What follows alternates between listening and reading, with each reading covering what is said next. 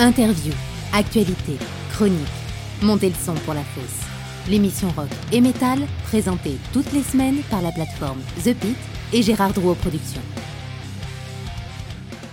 Bonjour à toutes et à tous, je suis Raphaël Udry et vous écoutez le dixième épisode de La Fosse, le podcast rock et metal hebdomadaire coproduit par la plateforme SVOD The Pit et Gérard Drouot Productions qui sort chaque jeudi sur Spotify, YouTube, Deezer, the-pit.com et plein d'autres services de podcast. Le nom c'est La Fosse saison 2 et vous nous trouvez assez facilement. Euh, dans quelques minutes, je vais recevoir Marco, le chanteur de Tréponème Pâle, pionnier du métal industriel français, qui sortent leur huitième album Screamers demain le 10 mars. Six ans après leur dernier album, c'est donc le retour de Tréponempal qui jouera d'ailleurs au Hellfest le dimanche 18 juin, donc on va parler de tout ça bien évidemment. Juste après l'interview, on retrouvera Raphaël Penner avec sa chronique Culture Clip, cette semaine sur Korn avec le morceau Freak on a Leash. La chronique sera suivie de l'agenda des concerts Gérard Drouot Productions et le programme du Hellfest Corner comme d'habitude.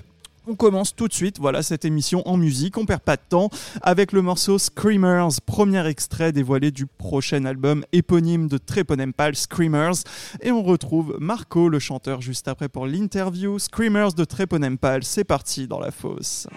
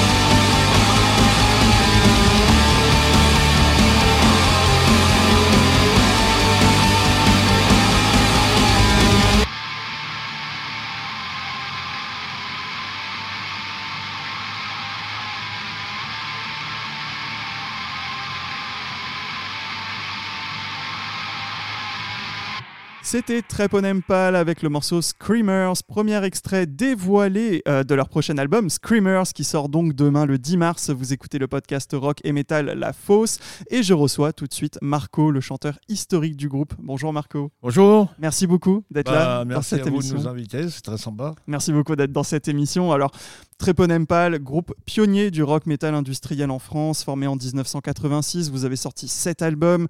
Vous avez tourné avec les plus grands groupes de metal indus ou de musique indus en général. Ministry, Prong, Nine Inch Nails, The Young Gods, Godflesh, euh, Killing Joke pour ne citer que cela. Et vous sortez donc votre huitième album Screamers demain, 6 ans après Rockers Vibe, qui était un album composé à majorité de reprises et qui célébrait les 30 ans du groupe. Là, c'est un peu le premier album original complet, on va dire, depuis, euh, depuis Survival Sounds, sorti donc en 2012. Voilà un peu pour le CV express de Treponempal. Alors, qu'est-ce qui s'est passé pour Treponempal depuis 2017 et donc euh, voilà les, les 30 ans, quoi, l'anniversaire des 30 ans? Eh ben, on a tracé notre route euh, à notre rythme, euh, avec des projets parallèles qu'on avait, et voilà. Et donc, on a pris le temps de construire quelque chose de solide. Alors, euh, on a fait une première version de, de l'album jusque pendant le confinement et un tout petit peu après, pour se, se dire qu'en fait, on n'était pas content du tout de ce qui de- du, ré- du sortait, résultat du ouais. résultat. Donc on a refait pas mal de choses, dont les voix, les paroles, euh, l'habillage des morceaux. euh, Donc c'est un tout nouvel album en fait par rapport à la première version. Et, euh, et puis bah, c'est comme ça qu'on est revenu vers Atom en leur disant maintenant voilà c'est bon là on a un truc solide, ça vous intéresse ou pas et ça l'a fait donc euh, formidable quoi. Tu anticipes un peu les questions parce qu'effectivement, j'allais parler après du, Ah bah. du label. Euh, juste, euh, voilà, vous avez fêté vos 30 ans, vous avez passé le cap des 30 ans. C'est un peu une nouvelle page un peu pour le groupe maintenant? Bah, nouvelle page, non, une continuation. Euh, c'est un style de vie, très Ponempal, comme beaucoup de groupes, en fait, hein, tout Mhm. simplement. Donc, euh, c'est une continuation. Bon, là, on est quand même très content de ce qui nous arrive, autant euh, de ce qu'on a réussi à créer euh, sur 11 titres, euh, assez différents, puisque l'idée pour nous, c'est toujours d'essayer de se renouveler, si on Mhm. peut dire. euh, si on peut dire. Donc là, il y a un côté psychédélique punk, hardcore metal, industriel rock, machin. Il y a vraiment un mélange de Un- tout un ça. c'est mélange vrai. de tout ça, une diversité. Donc c'est, disons que la, la musique qu'on fait, c'est, c'est, comment dire, assez violent, brutal ou intense. Euh, et c'est pour ça que c'était important pour nous, pour qu'on puisse écouter l'album en entier, qui ait un son qui soit très, très costaud, très fort. Quoi. On va en parler justement du son. Alors juste, euh, quand tu as commencé la musique, est-ce que tu imaginais que ton groupe allait durer si longtemps? 30 ans et encore, là ça fait plus que 30 ans, maintenant ça fait 35-36. Ouais, non, euh, non, j'imaginais pas, mais j'étais quand même sévèrement accro quand même. sévèrement accro depuis l'adolescence. Donc j'ai fait mes premières voc- vo- vociférations dans, dans un, un premier groupe. Par la Oui. suite, euh, ben, est, est né en 85-86, disons exactement. Mhm. Et puis après, ça a été euh, un enchaînement de.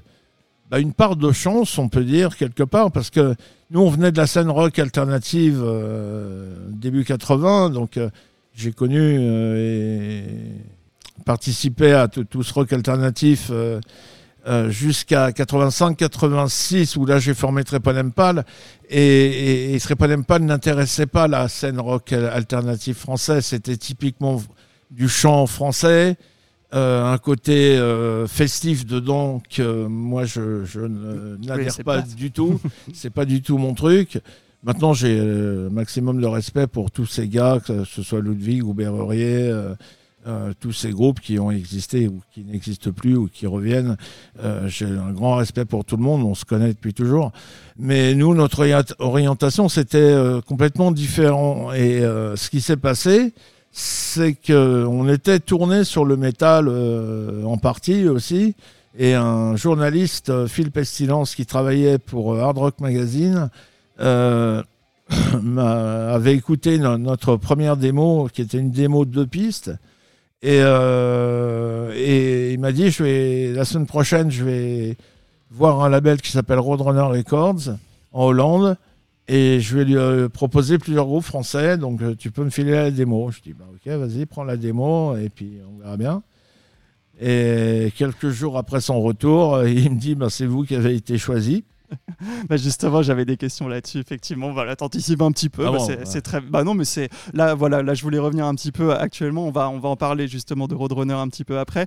Euh, donc, on va parler de Screamers, donc qui sort demain. Donc, tu le disais, il est né donc avant le confinement ou en tout cas pendant les confinements. Pendant- Première version. Ouais. Ensuite, il a une, une version retravaillée, donc celle qui du coup va sortir demain.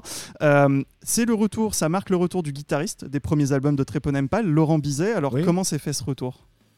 Bah, Laurent, c'est ce que je commence à répéter. euh, Ouais, je suis désolé. Ouais. C'est un Bon, peu les on questions obligatoires. on- voilà, on, on s'est revus en fait euh, un peu par hasard et puis euh, et puis on, bah, on a bien branché ensemble du fait qu'on était en Normandie ensemble au même moment, un, un pur hasard en fait. Et ça, a été difficile de retrouver un peu les automatismes qu'il y avait pu avoir à l'époque. Enfin, Ah non, pas du tout. Non, non, non, non, non, mais en fait, euh, Laurent, Laurent Bizet et même Bastien Ami et Niki Tchernenko n'ont pas travaillé sur l'album.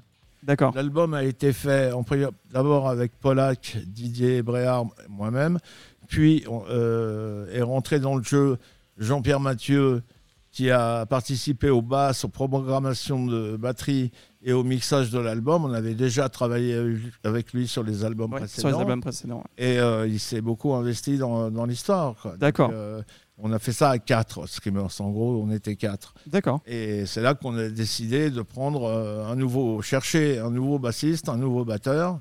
Donc c'était Niki et Bastien dont tu parlais. Voilà, Niki et Bastien.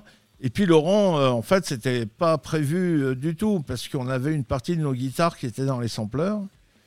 Et du fait de revoir Laurent, d'avoir envie de jouer avec lui encore, euh, je me suis dit, on va virer les guitares des sampleurs et il va jouer les guitares qu'il y a dans, les machines euh, telles qu'il sait le faire, quoi, comme il a toujours su le faire. Et ça, ça donne, enfin j'ai un peu l'impression que ça donne un peu un retour aux sources, au son de Treponempal. Est-ce que c'est aussi, c'était un peu l'idée avec Screamers ou pas du tout? Ça donne un Alors, peu un retour aux sources des, Voilà, des premiers. oui, euh, C'est ça, ouais, voilà, il y a, y y ce côté euh, très agressif, euh, très tranchant, quoi, Ouais. avec des groupes, euh, des morceaux comme Out of Mind, Earthquake ou The Fall. Enfin, en tout cas, moi, ça m'a, ça m'a rappelé un petit peu les premiers albums de Treponempal Oui, oui, ben, les, les à la sauce actuelle. depuis que Screamers commence à être écouté, compare pas mal à l'album Excess on Overdrive, qui est l'album qui avait eu le, le plus de reconnaissance à l'époque, même si ailleurs a vendu plus parce qu'on était en major euh, en France. Mm. Mais c'est plutôt Excess on Overdrive qui a, qui a mis tout le monde d'accord. Sorti en 96, je crois, de mémoire, quelque chose comme ça, ou peut-être un peu après. Je, je crois que je l'ai noté dans. Excess mon- on Overdrive? Euh, il me semble, euh, j'ai dans mes notes. 96, 93, 93. 93, ouais. 93. Mm. Euh, et du coup, Screamers, est-ce qu'il y a un concept derrière cet album? Pas du tout. Un fil rouge ou quelque chose comme ça? Il n'y a pas de concept. euh, Il y a l'idée, comme je te l'ai dit précédemment, de faire, de proposer quelque chose d'assez différent, d'assez divers. En ce qui concerne euh, les textes, euh, toujours cette idée de la liberté, de défendre le droit à la différence, euh, d'où la- la- dans la vidéo Screamers, on porte les brassards LGBT. Le refus de toute autorité gouvernementale, police, religion, ça, ça a toujours été chez nous, même si on, on n'a jamais bran- brandi le drapeau noir, ça, ça a toujours été euh, quelque chose de naturel chez nous. Euh, et puis des, des tranches de, de vie dans des textes comme Evil Ode ou Too Late, qui sont des expériences de vie, euh, Des choses personnelles des choses personnelles assez intenses, assez sombres, du vécu surtout, beaucoup de vécu sur toutes ces années. Et euh, Il doit y en avoir des choses à dire, effectivement. Ouais, on va pas tout te raconter. mais, euh, mais oui, oui, du, du vécu. Donc, euh, des heures les plus joyeuses aux, aux plus sombres, euh, des expériences les plus extrêmes qu'on a pu vivre. Et rester debout, rester debout devant tout ça, quoi. Eh bien, on va écouter un deuxième extrait de cet album. C'est le morceau Machine. Treponempal Machine dans la fosse.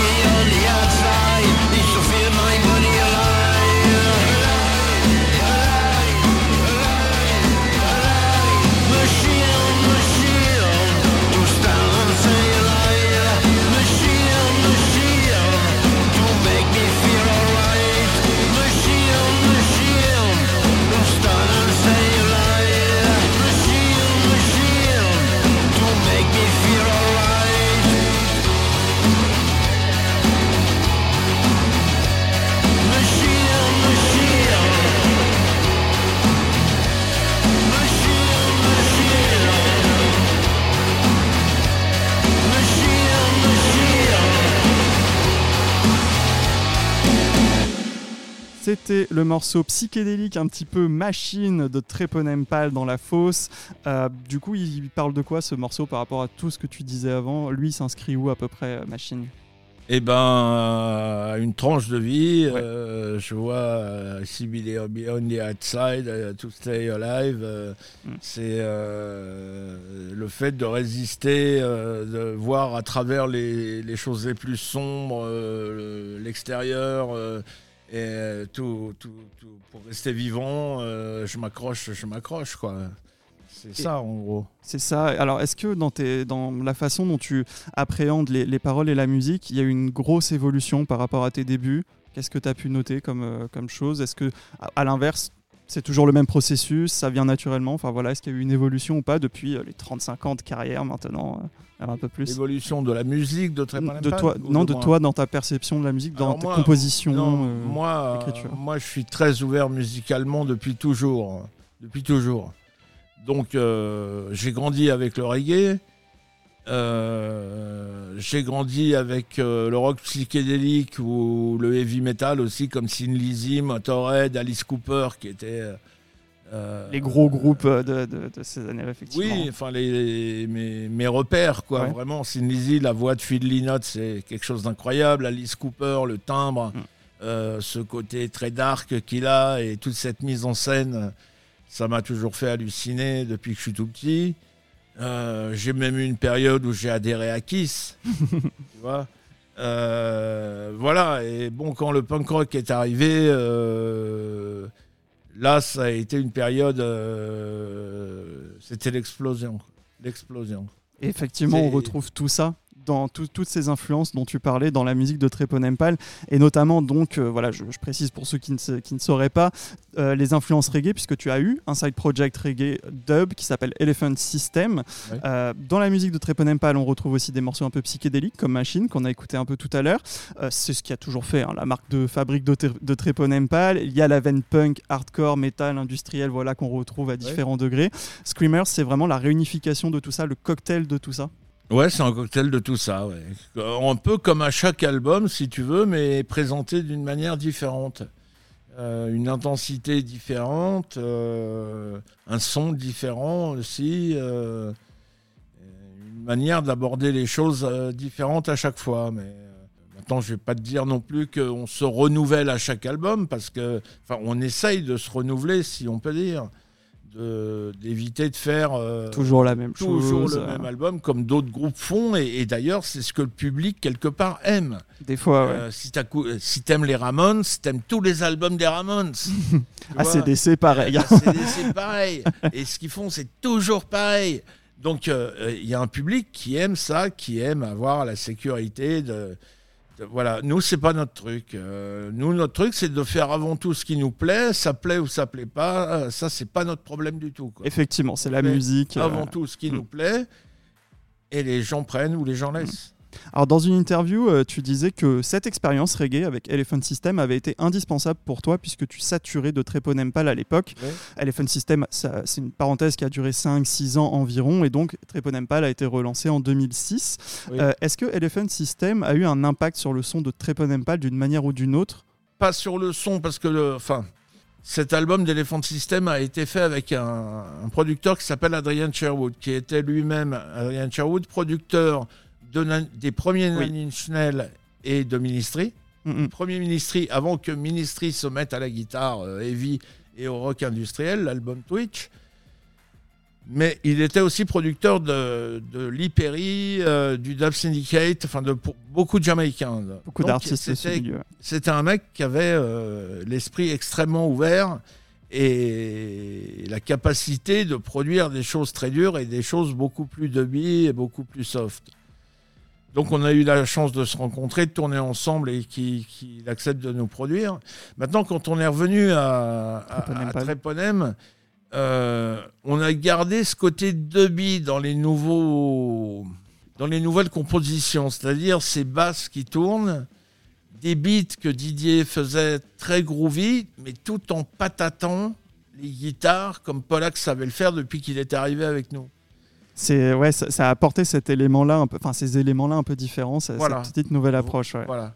voilà. Ah, c'est bah, c'est- plutôt pas mal. Alors, tu cites souvent Bad Brains dans tes influences, Ouais. euh, notamment euh, parmi tes albums préférés, tout style confondu, on trouve un album des Bad Brains, en tout cas Rock for Light. Ouais. Euh, et justement, Paul Hudson, as- alias HR, le chanteur des Bad Brains, a aussi pris un virage reggae. Il est même devenu Rasta, lui, complètement.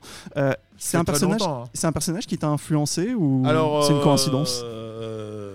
dirais que même dans une de nos chansons, euh, il m'a influencé, euh, je connais ses premiers albums solo depuis le début. Le meilleur album qu'il ait fait solo s'appelle Singing in the Heart. C'était sa période reggae, ça déjà? Ouais. Euh, ah bah, les albums solo de HR ouais. sont que des albums de reggae. C'est que du reggae. C'est que du reggae, ouais. Absolument. Bad Brains, donc.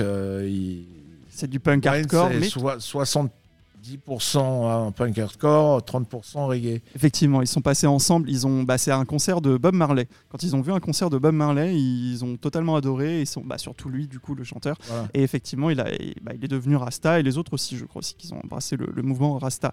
Alors, tu cites également Swans dans les premiers groupes de musique indus un petit peu que tu écoutais. Euh, et il y a d'ailleurs un super documentaire sur Swans qui est sorti sur la plateforme SVOD The Pit qui coproduit cette émission. Le documentaire s'appelle Where Does the Body End et il dure presque 3 heures et il revient sur toute l'histoire du groupe, euh, de ses Ah racines bah, faudra post-punk. tu me donnes le, le lien. Ah justement, je te donnerai ça en fin d'émission. Euh, Il y a les racines post-punk de Swans dans le New York des années 80, leur virage expérimental qui mélange du rock, du noise, de l'industriel, du gothique, et évidemment le portrait de Michael Gira, le chanteur et multi-instrumentiste à l'origine du projet Swans. 50 tournages ont été nécessaires pour ce documentaire. Euh, c'est donc à voir sur www.the-pit.com. Vous pouvez vous abonner pour 6 euros par mois ou 66,6 euros par an. Il y a 7 jours d'essai offerts et une autre info, c'est que le 23 mars, The Pit va sortir un documentaire sur Paul Hudson, HR, voilà, le chanteur des Bad Brains, avec toute son histoire. Et donc, c'est pour ça que je sais que c'est un concert de Bob Marley que HR est devenu à embrasser le mouvement Rasta. Voilà. Et donc, je vous en reparlerai dans cette émission dans deux semaines. Et je te donnerai euh, des codes, euh, comme ça, moi, tu pourras aller voir ces deux documentaires. Euh, dans une interview que tu as donnée en début d'année, tu disais que Survival Sounds, euh, l'album donc que vous avez sorti en 2012, était ton album préféré depuis Excess and Overdrive, sorti en 93, dont on parlait tout à l'heure. Oui. Screamers, il se situe où entre euh, Survival Sounds et Excess and Overdrive? Euh, bah, c'est bon, ils sont pas pareils. C'est pas pareil parce que c'est pas c'est pas la même chose. Je, je, je, je préfère. bah, niveau du son, euh, y a, le son est plus puissant sur Screamers, c'est clair. Plus moderne aussi. euh. plus moderne. Euh, Survival Sounds a l'album euh, un, côté d'un son live un peu si on peut dire, mais qui tient la route. Mais j'aime beaucoup les compositions euh, de Survival Sounds où Didier Bréard était très investi dans ce côté euh, groove et très industriel. Euh, alors évidemment, je me rappelle même plus les titres de certains de mes morceaux. mais- Je les connais le- pas par cœur. Le hein, je- morceau Survival Sounds, en tout cas. Le morceau euh, Relax, Relax, Chill Out. euh, Ah là, je- là, là, comme ça, c'est un peu dur pour. qui s'appelle Subliminal Life. Voilà. Si on peut conseiller aux gens, c'est bon, c'est un morceau sévèrement déjanté, qui est attaque sévère, très industriel si, pour certains, si on peut dire. Mais euh, et We Love the Life We Live, le dernier morceau. Enfin, vraiment l'album Survival Sound, j'ai j'ai plaisir à l'écouter en, euh, de temps en temps, quoi, parce que je, Oui. je suis pas du genre à, à m'écouter, à me branler pendant 100 ans sur ce qu'on fait.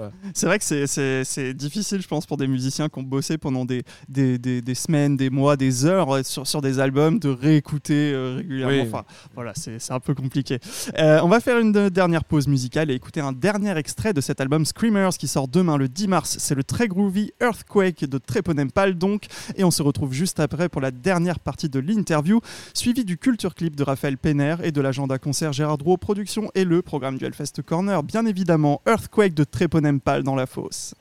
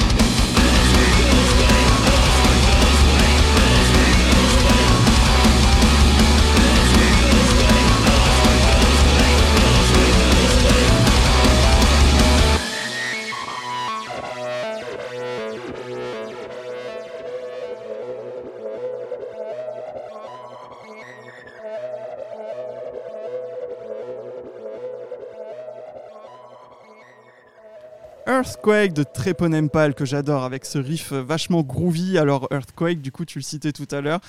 Lui, c'est quoi un peu l'histoire de ce morceau euh, Comment vous avez commencé à travailler dessus Comment est venue l'idée euh, les, les paroles, de quoi ça parle? Euh, bah, Il y a le côté mitraillette dans les riffs de guitare, si on peut dire, qui est très hardcore, métal dans un, dans un sens, mais ça groove quand même sévère. Ouais.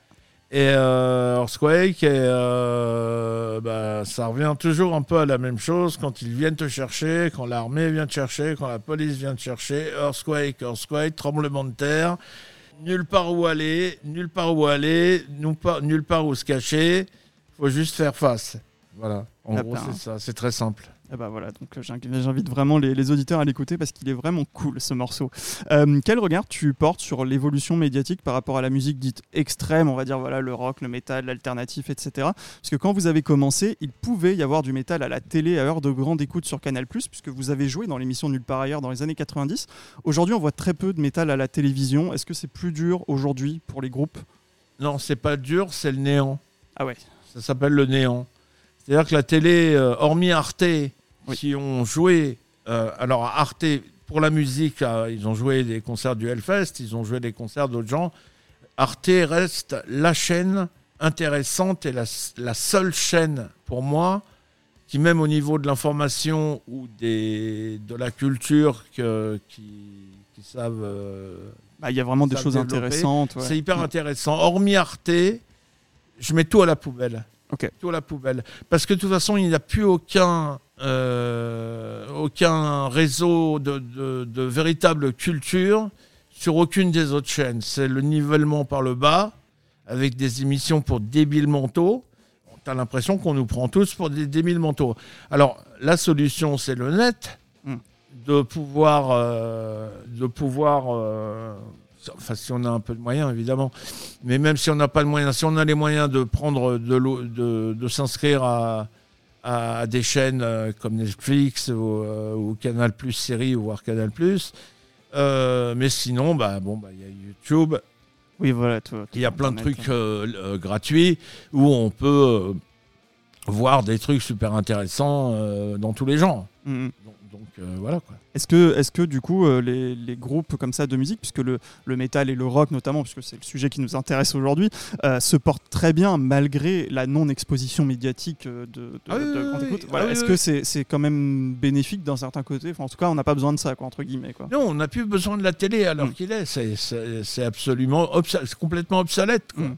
Complètement obs- Alors, euh, cela dit, si je reviens à Arte, les gens qui ne sont pas branchés à Hellfest ou rock'n'roll, machin, qui ont vu des choses, qui ont vu ces, ces concerts du Hellfest. euh, Tous les ans, ils euh, filment effectivement voilà, des concerts. Et, et euh. qui les jouent, forcément, ça apporte euh, un maximum d'audience quelque part. Bien sûr. Mais, euh, mais encore une fois, sur les autres chaînes. Oui, il n'y a rien du tout. Alors qu'à ouais. l'époque, début 90, courant 90, euh, même si on retourne en arrière, il y avait eu des émissions tout au début, une émission qui s'appelait Blue Jean pour les plus vieux. Euh, je crois que c'est Jean-Loup Lafont qui, qui- qui présentait ça. Il y a eu Blue Jean, il y a eu Les Enfants du Rock avec Antoine, Oui, euh, absolument. Antoine Decaune. Des, vers 83-84 sur la TF1, il y avait Megahertz présenté par Alain Manval et euh, qui a à l'époque en 84 c'était à 14h30 sur TF1 il y avait Killing Joke Casse Product euh, enfin toute la scène punk et post-punk qui arrivait. L'émission elle a duré 4 mois 4 mois. Lui il avait les cheveux bleus. Il sortait de nulle part nous on était tous comme des dingues devant la télé à se dire putain qu'est-ce qu'il va jouer cette semaine? C'était un truc de dingue ouais, ça me évidemment, paraît au bout de 3-4 mois, il a eu euh, salut les, petits loups, comme il dit. euh, salut les gars, euh, c'est bon, euh, on veut plus de moi là. Ça me paraît surnaturel Voilà. pour moi qui, du coup, suis né Alors beaucoup il y a plus eu, tard. voilà, il y a eu ces émissions. Euh, au niveau de l'humour, il y avait, euh, il y avait Merci Bernard, il y avait des trucs dans les années 80 complètement déjantés que que tu ne pourrais même pas être euh, imaginé de nos jours. sur, tel- sur une heure de grande écoute. c'était- sur une heure de grande écoute, tellement c'était déjanté Hmm. pour l'époque. C'est-à-dire que ça se foutait de la gueule de tout le monde. euh, et ça passait. À l'heure qu'il est, euh, bah, il y a des carcans partout. Et euh, voilà quoi. ce serait effectivement plus compliqué. Alors, est-ce que c'est plus dur aussi pour les groupes pour trouver un label, trouver de la distribution, de la communication, etc. Toi qui as pu voir un peu l'évolution de la musique, puisque tu en parlais en, dé- en début de- de- d'émission, en 89, vous étiez le premier groupe français à être signé sur Roadrunner Records, qui est un label hollandais qui a eu des groupes comme Fear Factory ou Sepultura. Euh, ils vous ont envoyé faire des interviews dans un avion euh, en direction de New York, vous avez euh, fait des interviews à travers l'Europe, etc. Est-ce que c'est plus dur aujourd'hui parce que les labels font pas font pas tout ça? Je sais pas si votre label français Atom vous enverra à New York. Je lance un appel puisque je sais qu'il doit nous entendre. Mais voilà, est-ce que c'est plus dur pour les groupes justement de trouver un label, faire une promo Alors- générale euh, Alors bon, euh, c'est plus dur, c'est plus dur. C'est, disons que la formule Roadrunner en 89 était vraiment très spéciale. C'est-à-dire que le mec qui a créé ça, il a eu le, l'instinct et L'intelligence. l'intelligence de, de, de se développer partout dans le monde. Donc c'était incroyable. Donc nous, s'est, en signant sur Roadrunner, on s'est rendu compte qu'on allait être distribué dans le monde. Et c'est comme ça, en ayant la, cette distribution mondiale, qu'on a eu la reconnaissance et les invitations de tous ces groupes avec qui on a joué très rapidement. Ce qui donne un tremplin quand même Ce phénoménal. qui était euh, un tremplin incroyable. Donc effectivement, euh, je partais euh, sur les trois albums qu'on a fait avec Roadrunner. À chaque album, je faisais l'Allemagne, la Hollande, l'Angleterre, la France et New York, les États-Unis pour chaque album. Donc voilà. Bon, les choses maintenant euh, sont différentes. Euh, là, avec Atom, pour l'instant, on a, on a signé pour le monde. Donc euh, oui, je compte bien développer sur le monde avec eux. Mais en allant chercher avec eux et moi-même des connexions pour qu'on puisse travailler sur l'étranger. Euh, voilà, maintenant, je sais que ce ne sera pas aussi facile que quand un label comme Roadrunner à l'époque et qui était un peu l'unique label. Comme ça, enfin, il y avait E-Rec. Hmm. Il y avait E-Rec aussi qui, qui, qui était dans le même genre. Mais, euh, mais si on veut, on peut. Quand on veut, on peut. Donc, euh, Vous allez vous donner les moyens en tout cas de le faire. moyens. On va parler des concerts. Vous avez euh, pas mal de petits concerts qui arrivent. Vous serez à Paris à la Maroquinerie le 4 mai, à Rouen au 106 le 12 mai, le 13 mai à Lille au Black Lab, le 26 mai à Strasbourg à la Laiterie et le dimanche 18 juin au Hellfest sur la Temple. Ah, j'en ai oublié un. Le 1er juin à Lyon. Ah, le 1er juin à Lyon. Voilà, je l'avais pas noté effectivement. Et donc euh, dimanche 18 juin au Hellfest sur la Temple, 10 ans après votre dernier passage, hein, si je me trompe pas. Euh, voilà, c'est un beau symbole, quoi. C'est euh, c'est un peu la boucle est un peu bouclée, on va dire en quelque sorte. Euh, Est-ce que vous avez d'autres dates qui vont arriver euh, dans l'année? Oui, c'est en construction. Les festivals d'été en construction, euh, des dates qui ne sont pas confirmées, tout, tout est en construction, c'est pour ça qu'on n'en parle pas pour l'instant. Ça sûr. sert à- Ça sert à rien, Bien sûr. mais euh, qui vont se développer sur septembre, octobre, novembre et la suite euh, viendra. Mais tout est en construction et c'est plutôt bien parti. ouais. Eh ben, donc il faudra surveiller les réseaux sociaux de Voilà. Euh, D'ailleurs, voilà, un petit mot de la fin. Je disais en début d'interview que vous avez tourné avec les plus grands groupes de l'époque. Est-ce qu'il y a un groupe ou un artiste avec lequel tu aimerais tourner, tout style confondu, mort ou vivant Voilà, un, un groupe, un artiste. euh, Bah, je dirais Alice Cooper, pourquoi pas. Ouais. Euh, je dirais euh, un mec qui s'appelle, euh, qui ne tourne pas vraiment, qui s'appelle Barry Adamson, qui était le bassiste de, de Magazine, qui a été le batteur de Nick Cave et qui fait maintenant depuis très longtemps sa carrière solo. Et dans sa musique, euh, tu peux trouver de la soul, de- du rock industriel, du funk, euh, du jazz euh, déjanté. euh, donc c'est quelqu'un pour moi qui a, qui a un talent incroyable, avec un feeling et une voix incroyable, Barry Adamson. Je ne connais pas, donc j'irai écouter. Bah, le titre, tu peux écouter Barry Adamson, They Walk Among Us, par exemple. Ouais. Ou alors euh, When Darkness Calls.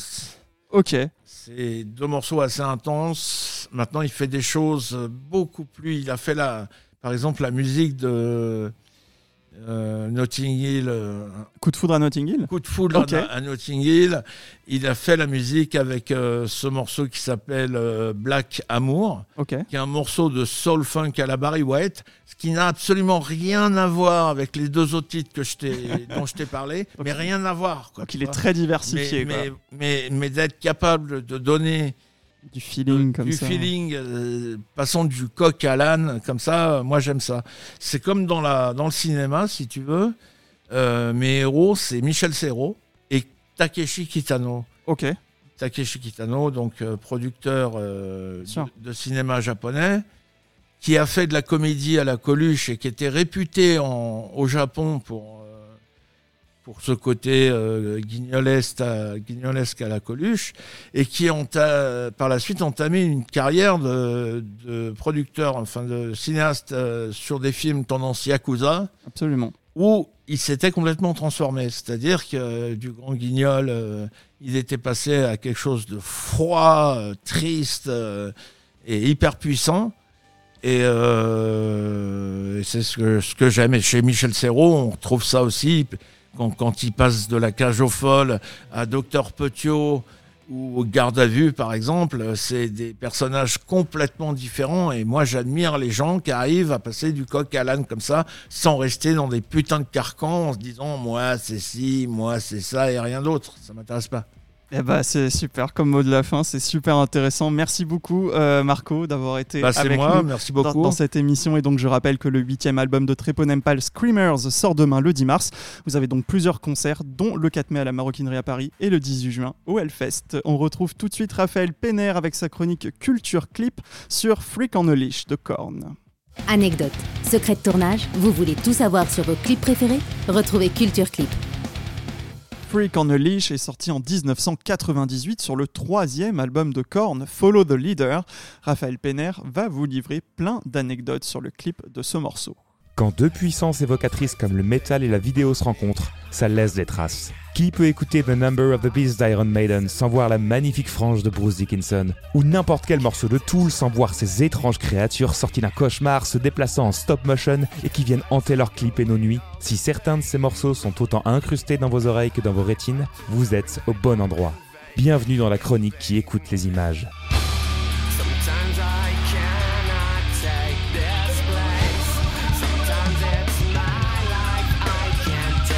Aujourd'hui, je vous ramène en 99. Avec la sortie du clip de Freak on Leash, Korn s'apprête à changer à jamais la phase du new metal. Deuxième single de leur troisième opus Follow the Leader sorti l'année précédente, le clip commence par une partie animée qui met en scène les personnages de la mythique pochette de l'album. Pour rappel, celle-ci représente un groupe d'enfants qui jouent à la marelle au bord d'une falaise. C'est le fruit d'une collaboration entre le groupe et Todd McFarlane, et si vous êtes fan de comic book, ce nom vous dit forcément quelque chose, puisque c'est l'homme qui a créé le personnage de Spawn. Et c'est donc lui qui est à la réalisation de ce segment du clip. On y voit donc ce groupe d'enfants suivant une jeune fille à la robe rouge qui envahit un terrain vague, s'approche d'une falaise et commence à jouer à la marelle. Mais rapidement, un gardien de nuit intervient, arme à la main, pour remettre de l'ordre. En arrivant à proximité des enfants, une malheureuse chute lui fait lâcher son arme et une balle est tirée au moment où elle heurte le sol. Évitant de peu la tête de la petite fille, la balle sort d'un poster du groupe, arrive dans le monde réel et traverse divers objets du quotidien en les explosant dans un effet slow motion des plus satisfaisants. Il est en effet étrangement agréable de suivre la trajectoire de cette balle au ralenti et de la voir faire voler en éclats des lampes à lave, jarres en porcelaine, verres de lait ou téléphone portable. Si les balles qui fusent au ralenti et les femmes en robe rouge vous évoquent un certain film d'action tout vert avec l'acteur de John Wick, sachez que le film est sorti un mois avant la sortie de Matrix au cinéma. Ce segment dans le monde réel est dirigé par Valérie Faris et Jonathan Dayton, un couple de réalisateurs qui est à l'origine d'autres clips cultes tels que Californication ou Other Side des Red Hot Chili Peppers, mais surtout connus pour leur carrière au cinéma. Ils ont connu le succès dès 2006 avec Little Miss Sunshine et ont sorti plus récemment Battle of the Sexes avec Emma Stone et Steve Carell. En voyant cette balle qui traverse des maisons, des jardins et qui frôle des gens dans leur quotidien, il est naturel d'interpréter cette vidéo comme un avertissement sur la réglementation des armes à feu aux États-Unis. Pourtant, le texte du morceau n'a rien à voir avec ça. Jonathan Davis, le chanteur, explique que c'est un coup de gueule contre l'industrie de la musique qui s'enrichit sur le dos des artistes et des musiciens. Il dit se sentir comme une bête de foire, un monstre tenu en laisse, la traduction de Freak on a Leash en français, exploité par son propriétaire. Ironie du sort, le clip rencontrera un énorme succès. Récompensé par un Grammy Awards, l'équivalent des Oscars en musique, ainsi que de deux MTV Video Music Awards, ce titre sera le principal responsable du succès commercial de l'album, faisant empocher un bon gros pactole au label et à la maison de disques. Et probablement au groupe aussi. Bref, si vous voulez savoir s'il est plus relaxant de regarder une bonbonne d'eau ou un ballon de baudruche exploser, voyez ou revoyez ce clip, en n'oubliant pas de rester à l'écoute de ce que les images ont à nous dire.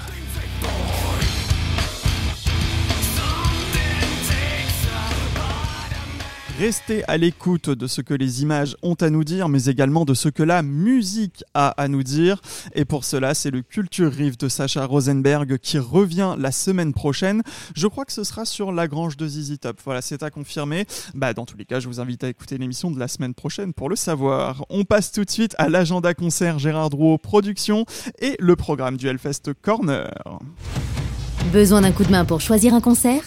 Ça tombe bien, c'est l'heure de l'agenda Gérard Drouot Productions. Après leur concert prévu le 17 juin prochain au Hellfest, Porcupine Tree reviendra pour deux autres concerts en France. Le groupe de rock metal progressif mené par Steven Wilson passera mardi 1er août au théâtre Antique de Vienne et mercredi 2 août au Palais Nicaïa de Nice. La vente est ouverte depuis une semaine sur gdp.fr.